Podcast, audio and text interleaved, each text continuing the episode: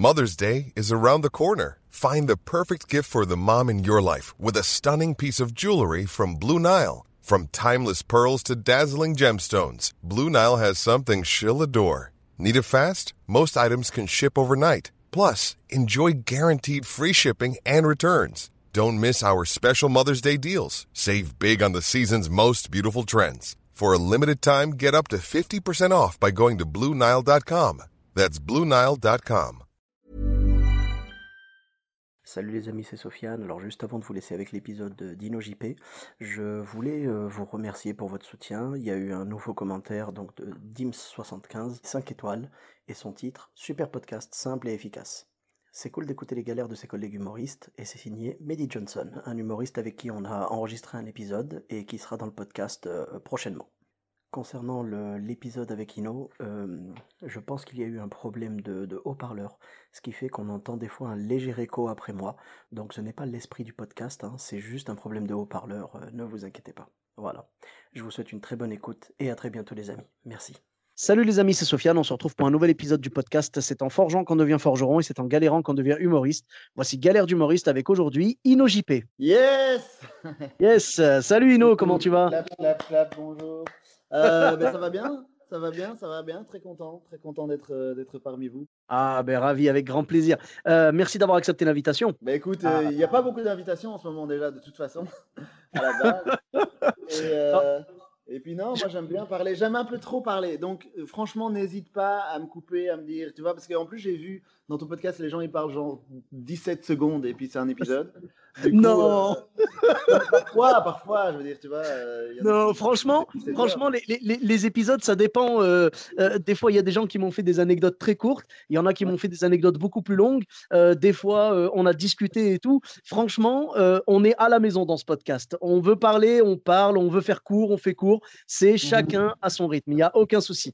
Bon, il te reste 30 secondes. Vas-y, profite. Ah, mais non, mais tu vois, c'est parce qu'en plus, en plus, pour l'instant, comme il n'y a pas de scène, il n'y a rien.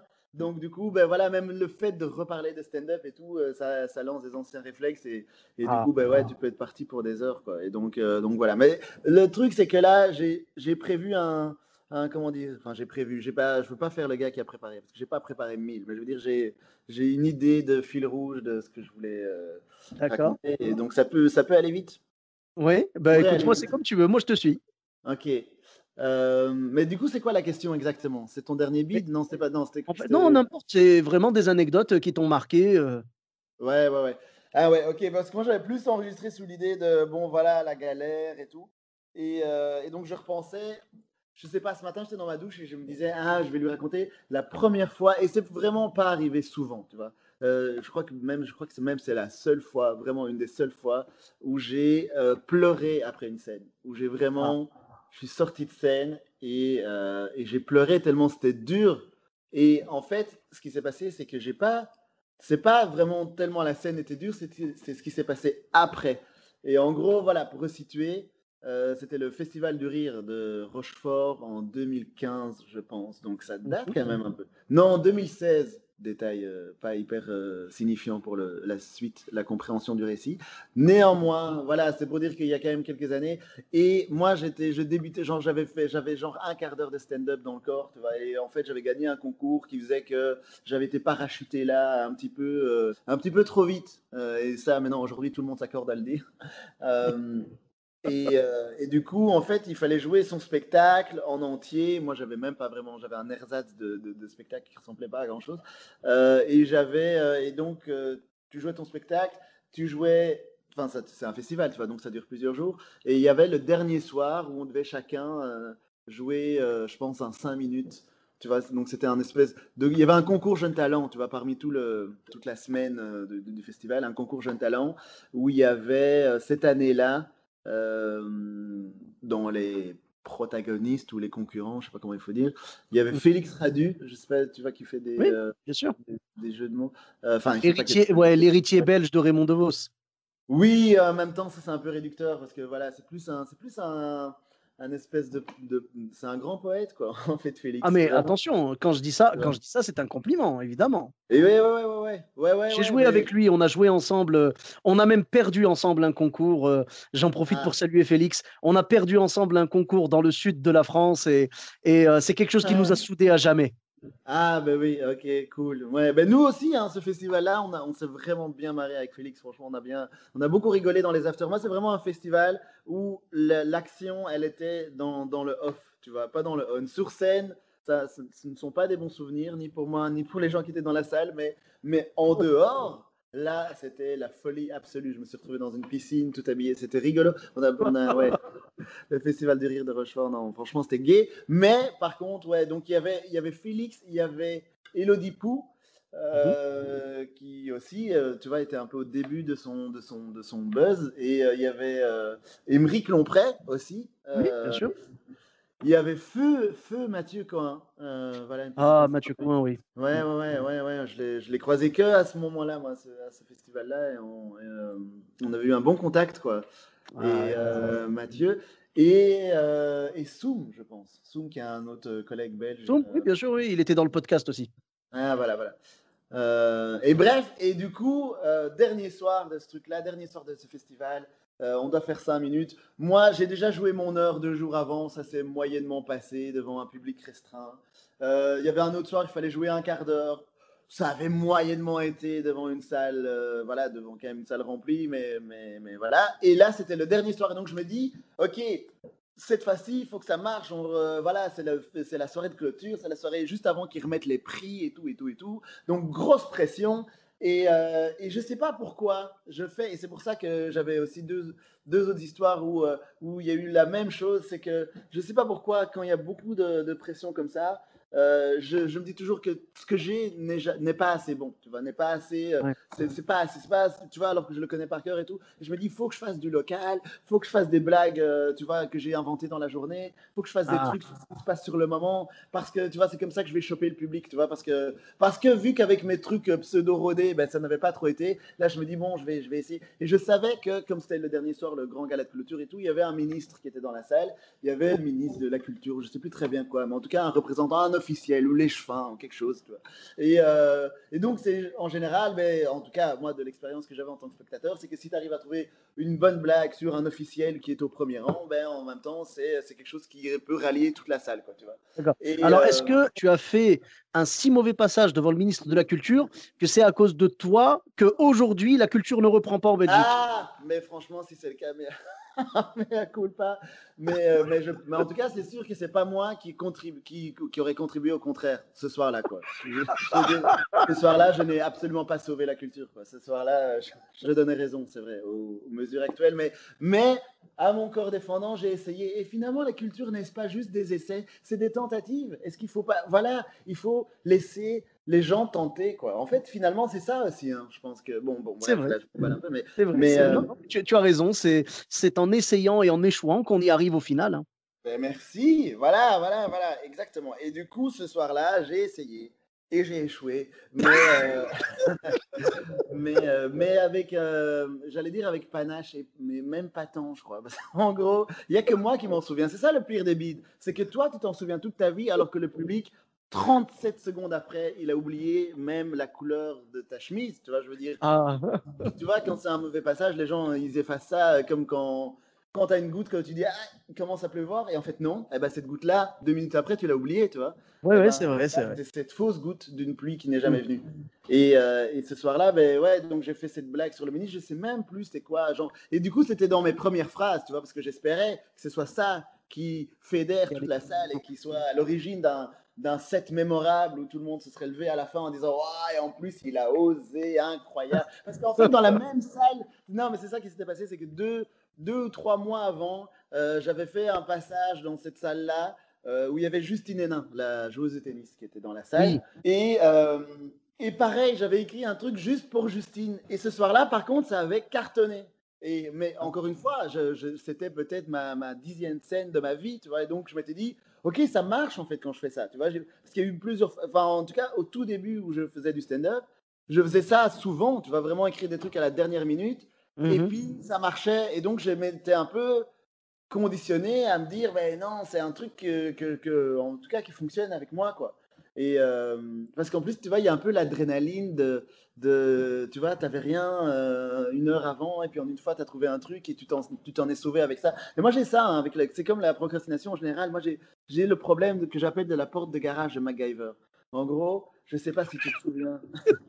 je me souviens très bien de MacGyver, mais pas de sa porte de garage. tu te souviens du générique de la du, du, générique de MacGyver Oui, oui, oui.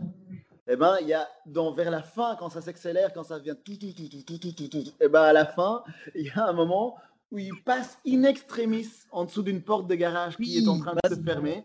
C'est un petit peu l'image qu'on a de d'Indiana Jones qui récupère son chapeau. Euh, oui, euh, voilà, exactement, exactement. Et en gros, moi, je pense que je suis un peu addict à cette sensation-là, tu vois. Addict à la sensation de arriver in extremis à récupérer mon chapeau euh, dans un truc qui se fait. Et c'est ça qui, qui fait euh, que, que, tu vois, quand ça se passe bien, c'est comme le casino, tu vois, quand tu gagnes, tu oublies toutes les fois où tu as perdu. Et ben là, c'est la même chose. Et, et, en gros, ouais, j'ai un, peu, un peu ce truc-là, quoi, que j'avais pendant les études. Et donc là. Si tu aimes les scènes un petit peu dangereuses et l'adrénaline, tout ça, moi, je te, je te conseille les chichas. Mmh. Ça peut être. Euh, là, là, là, je peux te garantir que l'adrénaline, là, je pense que le chapeau d'Indiana Jones ou la porte de garage de, de MacGyver, je pense qu'elle elle se referme sur ta main, tu sais. Ouais, mais en même temps, moi j'aime bien. Non, mais j'aime parce que quand tu pars perdant, ben, tu as tout à gagner. Et là, là, il y a quelque chose où, où ouais, je sais pas, il y a une espèce d'énergie du désespoir qui fait que, que je sais pas, ouais, que je, trouve ça quand même intéressant. Mais après, si ça se passe pas bien, là, en fait, ce qui s'était passé à Rochefort, c'est que, et c'est pourquoi j'ai pleuré, c'est qu'en gros, je fais ce truc, la blague du ministre, elle passe pas. Derrière, il n'y a rien qui passe vers la fin. Je pense que j'ai un demi-rire dans les 30 dernières secondes. Et voilà, tu vois. Alors que j'étais annoncé comme un des, tu vois, un des jeunes talents, des favoris, parmi, tu vois, Elodie, euh, euh ah. tout ça, tu vois. Donc j'étais là, wow. Et donc je sors de scène un peu sonné. Je me dis, ah, c'est le public, je sais pas, il s'est passé un truc. Les gens, ils sont durs et tout ce soir, je sais pas. Est-ce que c'est pas le fait justement qu'on t'ait présenté comme ça? Tu vois, quand, euh, ça arrive très souvent, ça, que quand on te présente comme étant le, prodige de la scène ou un truc comme ça, sais, qu'on dise, ouais, ce soir, euh, celui qui va venir maintenant, il va cartonner, c'est le meilleur, je le kiffe, nanana. ça met tellement de pression qu'il y a des trop grandes attentes. Et si la personne sur scène n'est pas, n'est pas à la hauteur des attentes, ça peut mal se passer. Mais comme tu le disais tout à l'heure, le public, 37 secondes plus tard, va complètement oublier qui tu es et ton passage. Mais, quelque part, c'est une, bonne nouvelle, non? Là, même, même deux secondes après, parce qu'en gros, derrière moi, c'était Elodie Pou. Et en fait, c'est ça, c'est que moi, je me retrouve dans, dans l'espèce de silence des coulisses. Et mmh Elodie arrive, et je pense que dans les dix premières secondes, elle a un éclat de rire, mais genre qui mêlait à la fois le côté Ah, c'est une excellente blague et Ah, on peut se libérer de ce malaise de 5 minutes qu'on vient de tous subir. Et, et, puis derrière, ça a enchaîné. Après, elle avait ces excellents passages là sur euh, euh, la prof de maternelle et tout. Et, euh, et donc voilà, c'était des trucs d'une efficacité stratosphérique. Et du coup, le contraste était tellement violent parce que derrière, moi j'étais derrière une porte battante qui normalement coupe un peu le son, tu vois ce que je veux dire? Une porte mhm. battante, genre une porte coupe-feu, là, tu vois, un truc. Euh, ouais, ouais. et donc normalement, tu entends quasi rien de ce qui se passe de l'autre côté. Tu vois, quand, quand le présentateur a présenté Elodie Pou, j'entendais juste un micro éclaté qui joue. Mais là, derrière, j'entendais même pas les phrases d'Elodie, j'entendais juste la puissance des rires qui ah. faisait légèrement vibrer les portes de la porte battante, tu vois, et qui était vraiment genre l'extrême inverse du spectre du silence que j'avais eu euh, juste avant. Et ça, c'est ça qui m'a vraiment indiqué que là, c'était vraiment entièrement ma responsabilité ce qui s'était passé. Et, euh, et, voilà, et du coup, euh, je pense qu'au 12e fou rire provoqué par Elodie, moi j'ai éclaté en sanglots. Ah. Parce que c'était c'était dur, quoi. C'était dur. Et là, je m'étais dit, pourquoi je m'inflige ça? C'est tellement, c'est tellement ingrat. Parce qu'en plus, tu as ce truc de, de se dire, mais en plus, moi, je suis venu avec des blagues. C'est comme si, genre, tu viens avec des fleurs et la personne, elle te crache à la gueule. Et après, c'est pas du tout la faute de, tu vois, c'est parce que toi, tu arrives avec des fleurs qui, ce jour-là, tes fleurs, elles puent, il n'y a rien à faire. Euh, ok, euh, je sais pas ce que tu as foutu, mais tes fleurs, elles, elles fouettent sa mère. donc la personne, elle va pas, elle veut pas, elle va pas dire euh, merci. Non, elle va faire non, tiens, garde, garde tes fleurs pourries. Euh, je crois que c'est la plus belle image qu'on ait pu me donner dans ce podcast, vraiment. Le, un, humoriste qui bide, c'est un mec qui amène des fleurs qui fouette à un rendez-vous. C'est vraiment la meilleure image. Ah, tu m'as tué là, là tu m'as tué. Je, comprends ta, position parce que euh, en, même temps tu t'en es voulu peut-être, mais je, pense que la différence entre Elodie et toi, c'est qu'Elodie elle est venue avec un truc 100% rodé, elle a pas pris de risque, tu vois et, toi, tu as voulu, tu as tenté quelque chose et tu as raison parce que le, côté quand tu arrives avec une blague toute neuve que tu viens d'inventer il y a cinq minutes ou dans la journée ou quoi, tu as une espèce de fraîcheur, une espèce de fragilité quand tu la donnes et les gens l'acceptent. Là, ce soir-là, pour le coup, c'est pas passé, mais je veux dire, peut-être que si tu y étais allé avec du texte 100% validé et tout, peut-être que ça serait mieux passé. Du coup, c'est pas, c'est pas grave. Je veux dire, c'est une erreur qu'on a déjà tous faite, quoi. Mais bien sûr, bien sûr. Et après, je me suis rendu compte que, tu vois comme je te disais, je faisais ça au début, d'arriver avec des trucs écrits cinq minutes avant. Mais mhm. c'était le début, j'avais rien d'autre, tu vois. Donc, quelque part, c'est pas comme si je choisissais entre du texte rodé et de l'impro, c'est que j'avais rien. Donc, du coup, ben ouais, j'écrivais des nouveaux trucs et ça fonctionnait, mais c'était parce que c'était les seuls trucs que j'avais. Donc là, c'est différent, tu vois. Et c'est une erreur que j'ai reproduite souvent. Vraiment, enfin, jusqu'à ce que je comprenne, mais et chaque fois dans des ampleurs un peu plus grandes, quoi. Genre deux ans après, je me retrouve à l'École nationale de l'humour de Montréal. Pareil, spectacle de fin d'année, truc de fou, de, Club Soda. C'est une, une, salle un peu mythique des, des, concerts et des, spectacles à, à Montréal devant, devant le public, ben voilà, un public, un parterre de professionnels canadiens et, tous les parents des élèves de l'école et tout, nanani, nanana. Et, euh, et, bon, moi je connaissais personne, vraiment personne, il n'y avait personne, il n'y avait pas des gens de, de, ma famille qui étaient là dans la salle et tout, mais, mais du coup, euh, du coup, je sais pas, en fait, il y avait personne, donc euh, donc c'est pas grave, mais d'un autre côté, j'avais quand même envie de marquer le fait que pour moi c'était fou de, participer à ce show à 6000 km de chez moi et de commencer à faire rire des gens euh, de l'autre côté de l'Atlantique, tu vois. Et donc, du coup, j'ai commencé mon alors que c'était pas du tout prévu encore une fois je veux dire en plus c'est l'école nationale de l'humour tu sais c'est un truc genre les cinq minutes que tu vas jouer ce jour-là tu les rôdes depuis trois mois avant et c'est déjà tes cinq premières minutes de toute l'année parce que l'école de l'humour tu dois écrire cinq nouvelles minutes par semaine et donc à genre vers mars tu dois choisir lequel de tes cinq minutes que tu as présenté depuis septembre, tu choisis. Et entre mars et juin, tu ne rôdes que ça, tu les peaufines, tu vois, jusqu'en juin. Donc du coup, tu arrives mhm. avec quelque chose qui est normalement euh, du travail d'orfèvre, entre guillemets, tu vois.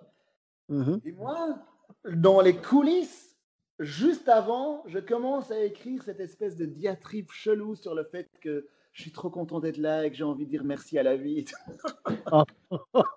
oui, parce que, oui, parce que je sais, parce que je sais pas, parce que ça me semblait trop bizarre d'arriver comme un robot et de faire mes cinq minutes que je connaissais par cœur, comme si c'était pas complètement fou d'être là où j'étais à ce moment-là. J'avais envie de, tu vois, je sais pas, tu vois, un peu, un peu comme un enfant quand il est dans le jardin ou sur une balançoire et qu'il veut que sa mère regarde et qu'il fait regarde maman sans les mains tu vois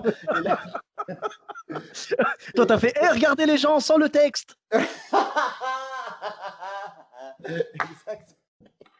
un peu, ouais, c'est un peu ça. Et du coup, euh, du coup voilà, et donc j'ai fait cette espèce de monologue. Mais c'était pas non plus, c'était genre trois phrases. C'était d'abord, je veux remercier la vie de m'amener ici. Genre vraiment le gars de, ouais, c'est ça, une remise des Oscars. Euh...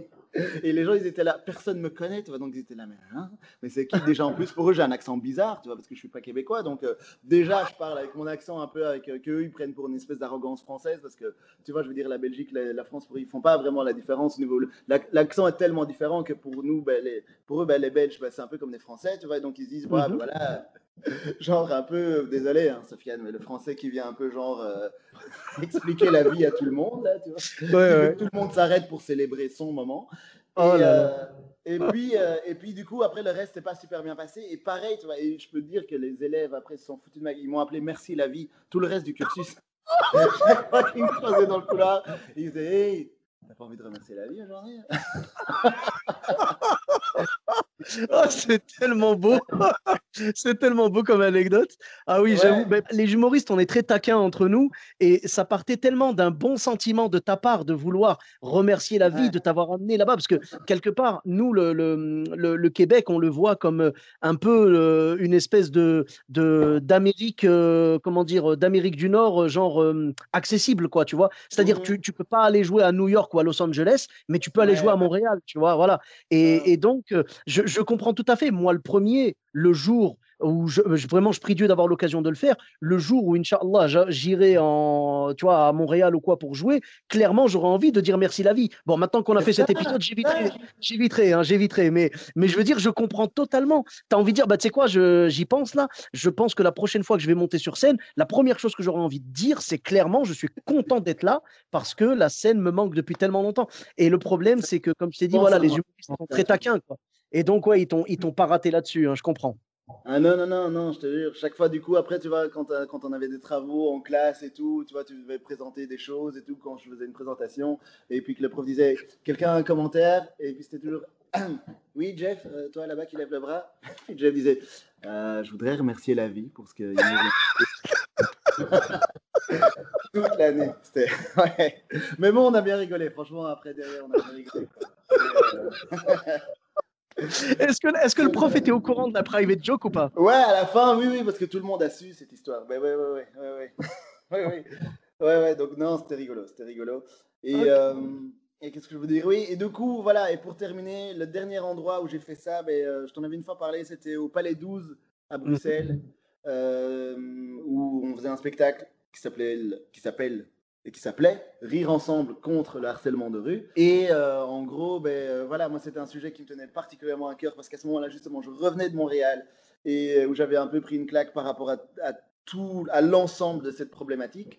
Et mhm. du coup, j'avais envie de dire quelque chose de, d'investi quoi par rapport à ça tu vois, en me disant ben, je vais utiliser la parole que j'ai en tant que mais déjà déjà il y avait un truc un peu problématique c'est que je veux dire c'était un festival on était 12 hommes non, enfin, il y avait 12 artistes et je pense que 9 étaient des hommes ah, pour parler euh, du, harcèlement de rue. Bon, voilà, comme je dis, moi je dis maintenant dans spectacle, c'est comme si tu vas, euh, c'est comme si tu avais un sommet sur l'alphabétisation organisé par la police, tu vois, bien intentionné.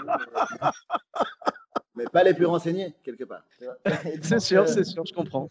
Et, donc, du coup, et pareil, voilà, j'avais écrit un truc, mais parce que j'avais vu Thomas Wiesel, évidemment, Thomas Wiesel, qui est un artiste international de, de, de, de la semi-impro, c'est-à-dire, euh, genre, j'écris 12 secondes avant et je cartonne derrière. Euh, et donc, qui passait en premier, en plus. Il ouvrait le gala, il a uh-huh. fait un carton incroyable avec un truc qu'il avait écrit euh, l'après-midi, taillé sur mesure euh, sur la Belgique, sur la politique, sur l'actualité qui se passait à Bruxelles et tout. Enfin, c'était ouf. Et, euh, et, voilà, et moi je voulais faire un peu des trucs sur le, harcèlement et tout. Et pareil, c'est tombé à plat. Sauf que il y avait à ce moment-là 3000 personnes dans la salle. Et c'est là, là, là où j'ai pris la leçon. Tu vois, là vraiment, tu vois, je ne l'avais pas appris à Rochefort, je ne l'avais pas appris à Montréal, mais ce soir-là, euh, j'ai appris qu'en fait, il faut pas rôder euh, devant 3000 personnes. c'est pas une bonne idée. oui, il faut, euh, il faut jamais, il faut jamais se fier aux interventions de Thomas Wiesel. Thomas Wiesel est une exception. C'est le seul qui peut se permettre. I'm Sandra, and I'm just the professional your small business was looking for. But you didn't hire me because you didn't use LinkedIn Jobs. LinkedIn has professionals you can't find anywhere else, including those who aren't actively looking for a new job but might be open to the perfect role like me. In a given month, over 70% of LinkedIn users don't visit other leading job sites. So if you're not looking on LinkedIn, you'll miss out on great candidates like Sandra. Start hiring professionals like a professional. Post your free job on linkedin.com/people today. Ouais ouais. C'est un peu le loup Nous, on peut pas. par rapport à ça. Nous, le problème, c'est qu'on monte pour faire un sketch et quand on essaye de faire ça, on se retrouve à faire un TEDx, tu vois. Donc, c'est pas du mhm. tout mhm. le même, euh, voilà, c'est pas du tout le même retour euh, public, tout ça, quoi. Exactement, exactement. En plus, ouais, comme tu dis, un TEDx parce que parce que tu vois, dans une quand c'est une ambiance comme ça où tu as des milliers de gens, bah, eux, évidemment, ils, sont venus pour rire. C'est un gros samedi soir. Ils veulent, enfin, tu vois, c'est une ambiance de match de foot, tu vois. Donc, ils veulent pas. Quelqu'un qui commence à une explication hasardeuse, un peu chelou. Ça, à la limite, dans, dans, dans, un comedy club ou dans une soirée, un peu dans une cave, dans un truc où les gens, où la concentration, où tu vois, l'ambiance, elle est différente, où tu vois, mhm. l'atmosphère, elle est différente par rapport à la concentration et tout de, de, tout le monde. Mais là, non, là, les gens, ben, c'est normal, ils veulent, c'est venu pour un show, tu vois, c'était un truc où, tu vois, le, truc, euh, le numéro d'ouverture, c'était de la danse, c'était présenté par Cody, il y avait un DJ sur la scène, enfin, tu vois, c'était pas le moment de commencer à venir avec une explication Wikipédia, enfin, tu vois, et je sais pas pourquoi. Je me suis emballé, mais bon, voilà, j'ai appris, du coup, euh, voilà, euh, limiter, limiter vraiment, enfin, en tout cas, écrire, même si tu écris des blagues sur de contexte, vraiment essayer de les écrire le plus à l'avance possible et, de pas et de, de pas leur donner trop d'importance, quoi, tu vois, de pas de, de, tu vois, de pas commencer avec ça, certainement pas. Enfin, tu vois, de, en tout cas pour moi. Après, évidemment, tu vois, tu as des exceptions comme Thomas Wiesel et comme d'autres, mais mhm. euh, voilà, moi c'est ça ma, ma grande leçon.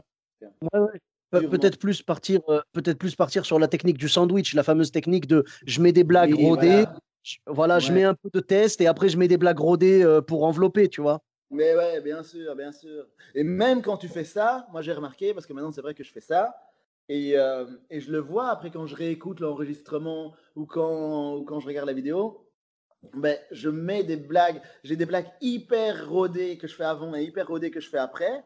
Et quand je fais mes nouvelles blagues, ben, l'énergie, elle change. Et parfois, ça marche de ouf et c'est super gay. Mais, mais je vois bien que moi-même, je ne suis pas aussi sécure sur ce qui se passe, tu vois. Et donc, même si la blague fonctionne, je ne tiens pas aussi bien le public que quand, que quand je fais mon truc rodé. Tu vois, je, je les ai pas, ils peuvent partir à n'importe quel moment. C'est vraiment un chien fou qui, on a ouvert les barrières et quand la blague est bonne, c'est juste qu'il n'a pas vu que la barrière était ouverte. Tu vois ce que je veux dire? Mais, euh, mais dès, que, dès, que, dès que la blague n'est pas bonne, il dit, mais par où je peux y aller Ah, la barrière est ouverte, ok, on se casse.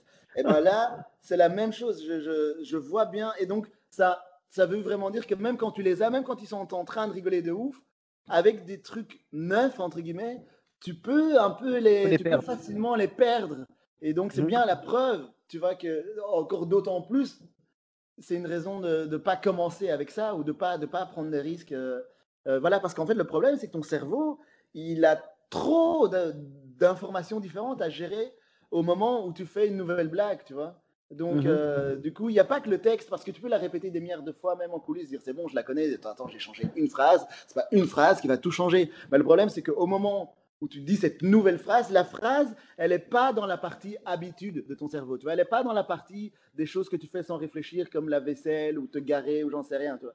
Elle n'est mhm. pas dans cette partie-là. Elle est dans la partie de je suis en train de faire un nouveau truc que j'ai jamais fait de ma vie. Et du coup, il s'est dit là, j'ai besoin de toute ma concentration. Et du coup, ben voilà, tu n'es plus aussi présent. Euh, à regarder les gens, tu n'es plus aussi, ton rythme il change, tu vois, même ton, je suis sûr que même ton rythme cardiaque et tout change. Il y a tout un truc, ton attitude elle change parce que il y a trop de, d'énergie qui est consacrée à bien dire le truc que tu n'as encore jamais dit devant du monde. Donc, du coup, et après, en plus, derrière, comme tu sais pas comment les gens vont réagir, ben, tu es attentif à leur réaction. Ce que tu n'as pas quand tu fais des blagues rodées. Parce que quand tu fais des blagues rodées, normalement, tu sais où ça va rire. Donc, tu consacres même zéro énergie à. Enfin, tu vois, tu connais ton timing et tout, tu fais les trucs, tic, tic, tic. Il y a juste, si ça rit pas, que là, tu rentres en mode alerte, il faut que je trouve une solution. Mais quand ça rit normal, tu vois, tu n'es pas concentré trop sur la réaction des gens. Alors que quand tu dis un nouveau truc, ben, tu es focus là-dessus et donc, du coup, ben, tu perds du naturel.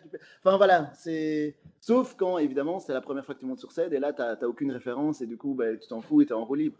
Mais bon, voilà. Et après, évidemment, il y a aussi des soirs magiques où tu fais du neuf et ça se passe super bien et tu es sur un petit nuage magique euh, comme euh, Sangoku. Mais c'est pas, euh, c'est pas le le cas du commun des mortels, je dirais. Et j'ai tendance, maintenant, mhm. enfin, à me considérer comme un commun des mortels. Ah, c'est beau. Vraiment, je tiens à te remercier parce que là, depuis le début, on a de très très belles images. Tu vois, on a eu euh, MacGyver. on a eu les fleurs qui fouettent. ouais. on a eu Merci la vie. Et on a eu le chien fou qui voit pas la barrière. Vraiment. Oui. Je, trouve que tu as une, une facilité pour trouver des images. Je, pense qu'à chaque fois, à partir de maintenant, si tu es dispo, à chaque fois que je vais faire un nouvel épisode avec un humoriste, je t'appellerai après pour faire un débrief et que tu me donnes des images. Ouais, ok, ça va. Je ferai la traduction pour les, pour les malentendants. Ok, Non, mais je, suis totalement d'accord avec toi parce que, en fait, tu as, hum, quand tu rentres en mode euh, je balance des, des, vannes qui sont déjà rodées et tout, tu es euh, dans une espèce d'aisance, tu sais comment ça se passe, le corps n'a aucune peur. Quand tu vas repasser euh, en mode test, tu ne sais absolument pas ce qui va se passer, tu as un stress mmh. supplémentaire qui doit se voir dans tes yeux, dans ton visage. Tu dégages peut-être quelque chose, une, une, une espèce de manque de confiance par exemple, tu vois, qui fait que les gens vont pas forcément accrocher tout de suite, tout de suite. Enfin, voilà. Mais quelque part, ça fait du bien de temps en temps de se remettre en danger comme ça. Je l'avais déjà raconté dans l'épisode avec Rosa Berstein, je crois. Mmh. Je parlais de la fois où j'avais joué en anglais. J'ai joué juste une fois dans ma vie en anglais, et mmh ça faisait des mois et des mois que j'avais pas tenté de nouveaux textes, tu vois. Et je suis monté sur scène avec un, un sketch en anglais. En fait, c'est le seul truc que j'ai réussi à traduire dans ce que j'avais, tu vois. Et juste avant de monter sur scène, J'étais euh, j'étais en train de, de regarder le, le, mec d'avant et tout, c'était euh, Kaldun Osni. Et juste au moment où je l'ai entendu dire c'est bon, euh, enfin genre en gros merci, merci de m'avoir écouté et tout, et qu'il est sorti de scène, là j'ai senti mon cœur s'accélérer et mmh une peur me prendre au bide. Ça m'était pas arrivé depuis tellement longtemps et je comprenais pas ce qui m'arrivait. C'est après que je dis ah oui mais c'est le retour du stress parce que là tu vas faire quelque chose d'inconnu encore, tu vois mmh Ouais mais la peur exactement, tu as raison, ouais, c'est ça, c'est de la peur en fait, exactement. Ouais ouais. Mais pas au, comment tu peux être rassuré Mais au début, j'ai essayé de, de, de, lutter contre ça et après, je dis, mais, mais en fait, ça fait tellement du bien parce que ça faisait trop longtemps que je ne l'avais pas ressenti. Je jouais que du rodé, tu vois. Ouais, ouais, ouais, ouais, ouais, ouais, Et tu parles anglais? Euh, alors anglais euh, scolaire, hein, vraiment, vraiment voilà. Donc c'est quand même rare les, les, les Français multilingues, c'est rare du coup. Je... Ah, ça, fait tellement, ça fait tellement mal, dis donc. Non, non, ah non, attention, détrompe-toi. Il y a beaucoup de Français qui jouent en anglais et tout. Euh, il y en a, euh, il y en a, il y en a plein, plein. Euh, sur la scène ouverte de, de Sébastien Marx qui s'appelle le New York Comedy Night, il y a beaucoup de stand-uppers français. Ah oui, il y a beaucoup de stand-uppers français qui, qui font ça. Après, c'est peut-être parce que justement, nous ne sommes pas des Français lambda, nous sommes stand-uppers. Et stand-up, qui dit stand-upper dit culture américaine un petit peu. Un petit peu. Ouais, ouais, ouais, ouais, Donc, je, pense que c'est le réflexe qu'on a tous. C'est euh, j'ai toujours aimé ce que faisait George Carlin ou, euh, mmh euh, Jerry Seinfeld, Chris Rock, tout ça, Dave Chappelle. tu vois que j'ai tellement aimé leur travail que vraiment aujourd'hui j'ai qu'une seule envie, c'est de monter en anglais. Tu vois, de monter, parler, faire un stand-up en anglais et puis voilà. Et je l'ai fait. C'était juste une fois et vraiment l'expérience était intéressante. J'ai flippé comme pas possible, mais ça m'a fait du bien de retrouver ce, frisson, tu sais. Mmh Ouais, ouais. Mais bon, je comprends en tout cas ce que tu, ce que tu ressens aujourd'hui. La bonne nouvelle, c'est que de, de jouer, euh, de jouer du coup dans ce festival euh, Rions ensemble contre le, le harcèlement de rue, euh, permis, voilà, heureusement, ça t'a permis d'arrêter de prendre ce genre de risque. Donc, si je comprends bien, pour qu'un stand-upper soit sûr de valider une bonne décision ou une mauvaise, il lui faut 3000 personnes, c'est ça? Non, il y, y, en a qui comprennent bien avant, il y a des gens qui sont rapides et d'autres moins, et voilà, moi je fais partie des moins. Et euh, mais euh, ouais, c'est en tout cas, c'est sûr que si tu le comprends pas devant 3000 personnes, tu le comprendras jamais. Ça, par contre, c'est sûr, j'avoue. Je le faisais encore aujourd'hui, la, la, la bah, je, ouais, qu'est-ce que je te dise? Non. Mais, mais par contre, j'allais jouer au Zénith là, de, Toulouse normalement l'année passée si, si, tout cela ne nous était pas arrivé. Euh, et, euh, là, là, encore une fois, ben, je n'allais pas faire des blagues de circonstances, mais je sais que je, je sentais poindre l'envie quand même de, de, faire, de dire quelque chose par rapport au fait que euh, tu, Enfin, que c'est fou, parce que moi là, j'allais jouer devant 6000 personnes, ça allait être la première fois de ma vie. Et ouais, je sais pas pourquoi. Je, je me dis, mais tiens, j'ai jamais bidé devant 6000 personnes, c'est comment Non, non, mais.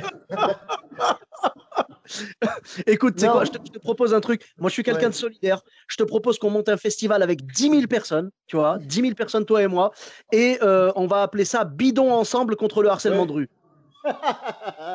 Moi, je, te, je, te, soutiens, je te soutiens, Ino, il n'y a aucun problème. Non, non, mais oui, mais c'est vrai. Mais en fait, non, mais c'est plus le fait de se dire, tu vois, c'est tellement pas naturel de parler devant autant de gens en même temps, tu vois. Humainement, c'est pas naturel. Moi, quand on jouait au Palais 12, là, c'était, ça n'avait beau n'être que 3000 personnes. C'était une situation que j'avais jamais vécue dans ma vie. C'était un truc trop bizarre. Ça veut dire que, tu sais, déjà, de ne pas savoir voir du même regard tous les gens à qui tu parles. C'est quand même ouf, ça. Genre, tu vois, genre, tu, ils sont tous devant toi, mais il y en a tellement que tu sais pas les voir tous en même temps. C'est-à-dire que tu regardes 2000 personnes et il y a encore 1000 personnes dans ton angle mort. C'est là, mais c'est ouf. Et donc ça, c'est trop bizarre d'arriver et de faire comme si c'était ton quotidien, c'était normal. Hey, salut, ça va? Vous savez, moi, ce matin, euh, non. tu vois, c'est comme. Et en fait, encore une fois, j'ai appris à mon corps défendant euh, il n'y a pas longtemps que tu vois, quand tu dates, tu vois, avec une fille, euh, il y a eu quelques rendez-vous où en fait la personne après elle me dit ouais écoute je je suis pas intéressé bon ça évidemment je veux dire as usual. Mais non non pas non mais je veux dire plus elle me dit parce que au début du rendez-vous tu avais l'air tellement peu à l'aise. Parce qu'en fait au début quand je l'étais ben je je, je pouvais pas ne pas faire pas des blagues, mais en tout cas des remarques sur le côté un peu absurde de la situation, parce que c'est, pour moi c'était quand même fou d'avoir genre tapoté sur un rectangle pendant euh, quelques minutes ou quelques heures, et puis qu'en une fois je suis en train euh, de manger un bout de gâteau avec quelqu'un. Et donc je trouve, je trouve ça trop bizarre, tu vois. Et donc dans les premiers moments, j'avais besoin de le dire, j'avais besoin de, de, briser la glace en, en disant, trouve pas ça bizarre et donc, mais c'est pas un truc qui met à l'aise en fait, parce que, parce que oui, on sait que c'est bizarre, tu vois. Donc, alors que du coup, en fait, et maintenant, ben, j'arrive comme si c'était parfaitement normal, et en fait, ça met les gens beaucoup plus à l'aise. Ils sont là, bah oui, ok, faisons comme si c'était normal. Et en, même temps, c'est pas si anormal que ça, mais enfin, tu vois, c'est juste que c'est des codes ou en tout cas des,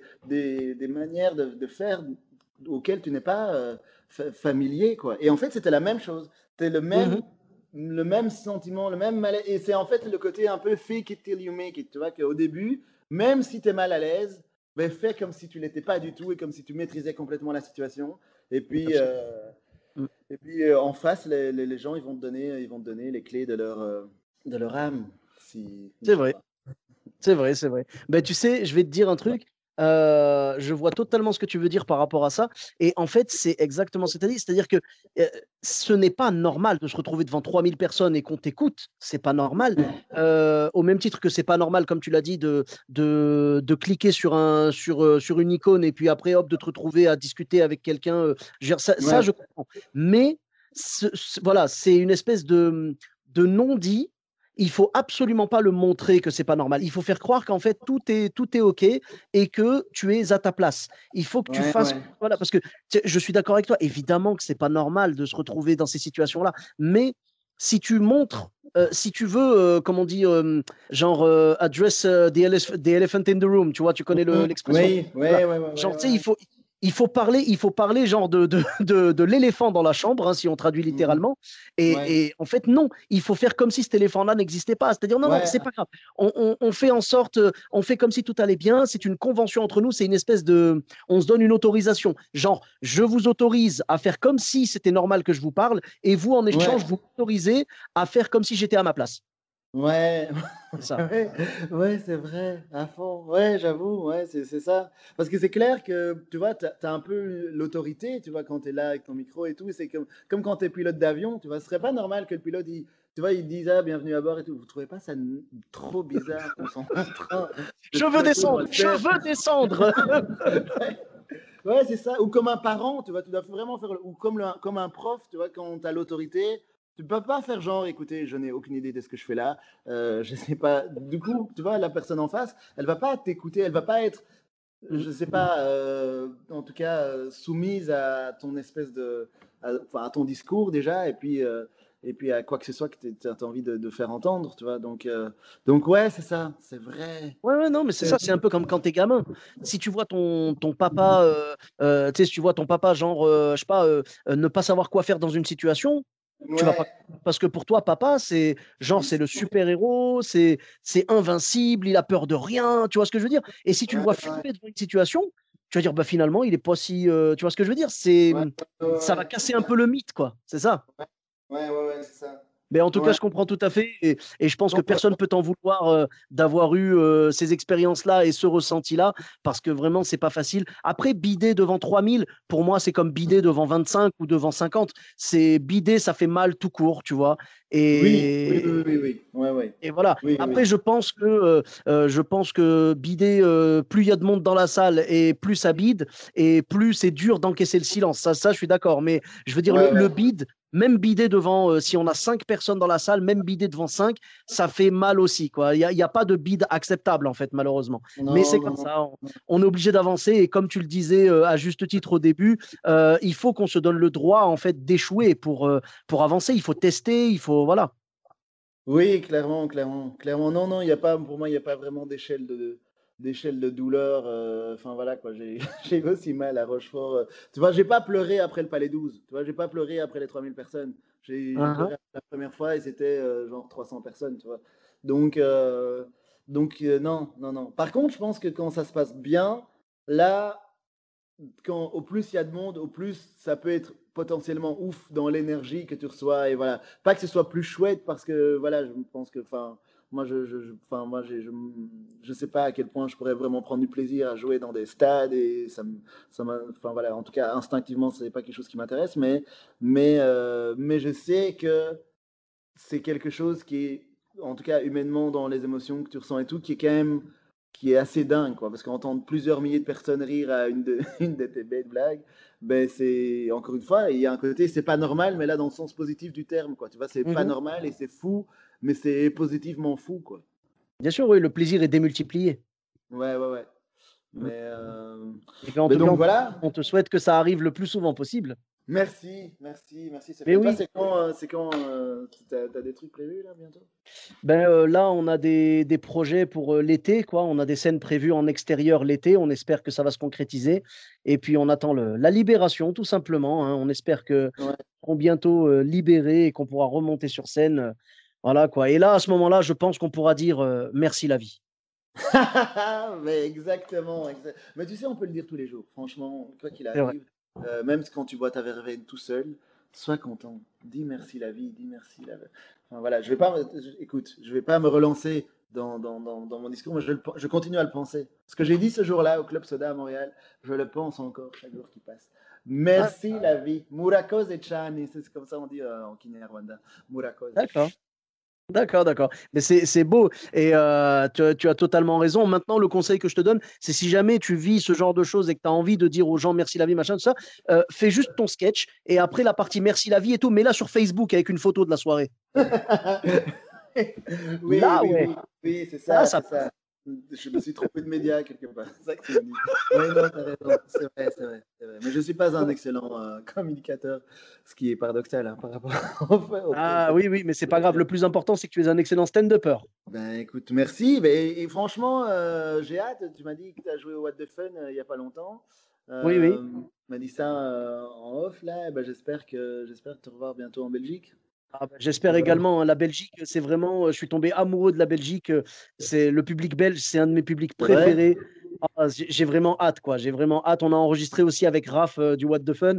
Et Ouais, j'ai- euh, je- Terrible Ah ouais, vraiment, je, je, je lui ai dit euh, que je voulais, euh, je voulais absolument euh, revenir jouer euh, dès que possible et tout, dès que, dès que la culture sera déconfinée au final. Et puis voilà, on espère Mm. que, que ça parce que ça nous manque tellement, le public nous manque, les collègues nous manquent. Et puis voilà, donc heureusement, euh, je, je peux encore garder le contact avec les gens euh, grâce à Internet, grâce à ce podcast aussi. Et puis ça me fait vraiment plaisir de, de pouvoir discuter de stand-up. Et je te remercie bonjour vraiment. les gens, bonjour les gens. bonjour les gens, bonjour les auditeurs du podcast, que vous soyez organisateur, que vous soyez stand-upper, que vous soyez spectateur, euh, vraiment bienvenue à tous et, et on est ravis de, de faire cet exercice. Merci beaucoup Ino, c'était un vrai plaisir. Mais merci à Euh, toi. beaucoup. Euh, bah écoute, euh, franchement, c'était c'était un honneur euh, de recueillir ces anecdotes, elles étaient vraiment épiques. Et euh, où est-ce qu'on peut te retrouver euh, sur les réseaux sociaux? Alors, pour ma très mauvaise communication, bienvenue sur mon compte Instagram et ma page Facebook. InnoJP, c'est très simple. Inno comme innocent. Euh, mais il faut s'arrêter après la quatrième lettre, donc I2NO. Inno, espace JP. euh, voilà, sur Instagram et sur Facebook. Et j'ai un compte, un site internet qui s'appelle innojp.com euh, qui est plus ou moins à jour, mais où il y a vraiment un peu euh, l'explication assez claire de mon univers, de ce que je propose. Et bientôt sur scène, évidemment. Eh oui, bien sûr. On verra tout ça sur tes, réseaux sociaux. Donc, euh, pour ma part, vous me retrouvez sur tous les réseaux sociaux. Donc, Sofiane et Taï, E de TAI, sur Facebook, Twitter, YouTube, Instagram et TikTok. N'hésitez pas à laisser 5 étoiles et un commentaire sur Apple Podcast. Je vous dis à très bientôt pour un nouvel épisode. Bis à tous, même à toi là-bas.